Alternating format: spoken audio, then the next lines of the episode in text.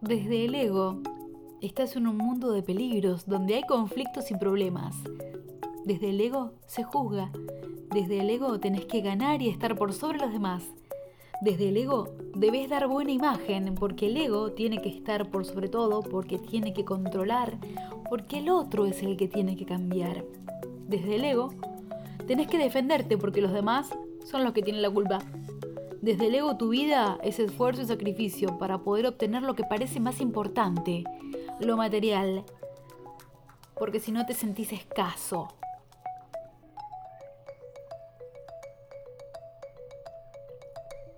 Desde el ego te apegás, porque la clave parece ser tener que tener, poseer. Desde el ego te ves imperfecto y siempre te falta algo. Y te sentís solo. El ego necesita el reconocimiento de los demás. Solo así te vas a sentir bien cuando el entorno cambie. Desde el ego sobrevivís, pero no vivís. Un sinónimo de ego bien puede ser el pronombre yo. Yo esto, yo aquello, yo esto y lo otro.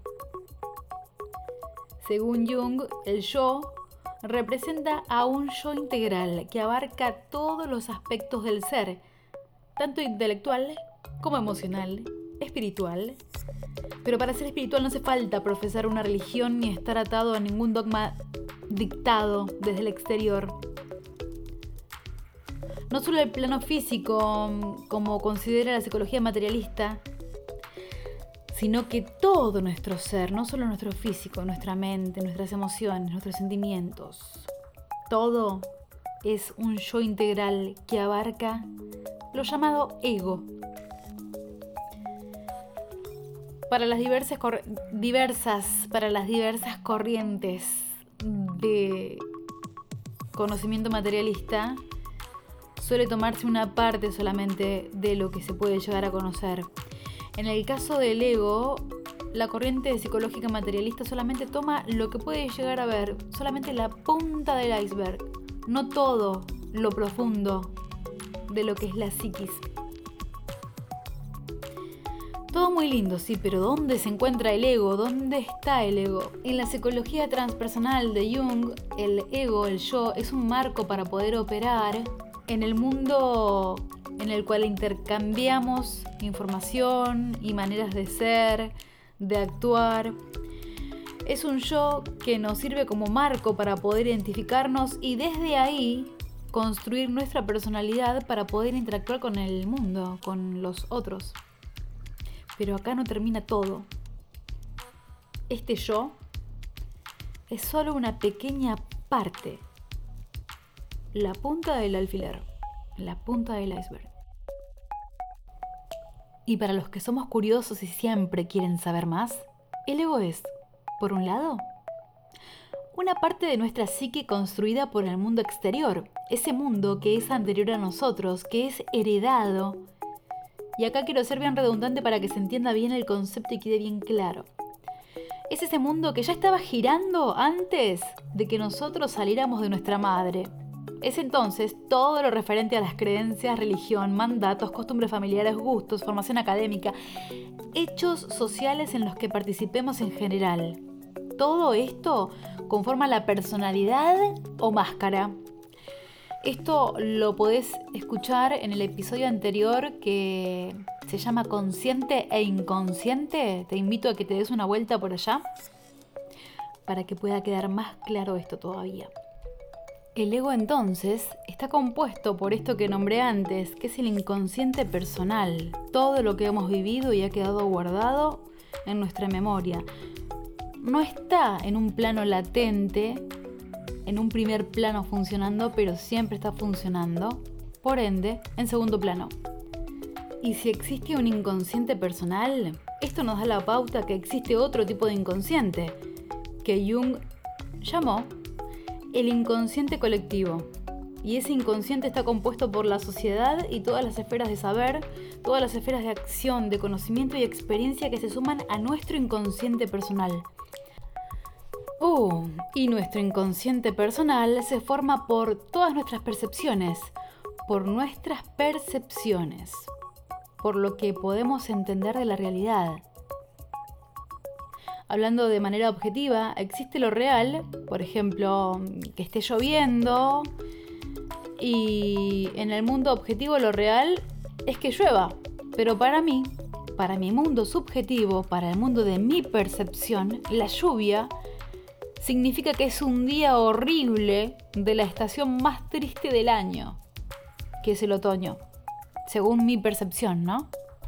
Y para quienes quieran ahondar en esto de lo real y la realidad, hay un filósofo esloveno llamado Sisek que ahonda muy bien en estos temas y se los recomiendo. Bueno, seguimos entonces con esto de el ego, el ego, el ego, el yo, el yo esto, el yo aquello, el yo que dice el otoño es triste. Bueno, y para completar el esquema de la psiquis según Jung, psiquis o psique, en todo lo que es la teoría de Jung vamos a encontrar la palabra psique, pero si decimos psiquis también es lo mismo. Entonces decíamos que para completar el esquema de la psique de Jung, nos vamos a encontrar con los arquetipos. ¿Y qué son estos? Los arquetipos. Los arquetipos son esos roles fijados por medio de los tiempos. El rol de padre, el rol de hijo, lo que se espera de una hija mujer que sea madre independiente, o con un proyecto familiar tradicional, mujer subordinada al plan de vida de su marido como en los años 50, o mujer emancipada que elige su compañero y se apoya mutuamente. Preguntas, preguntas del siglo XXI.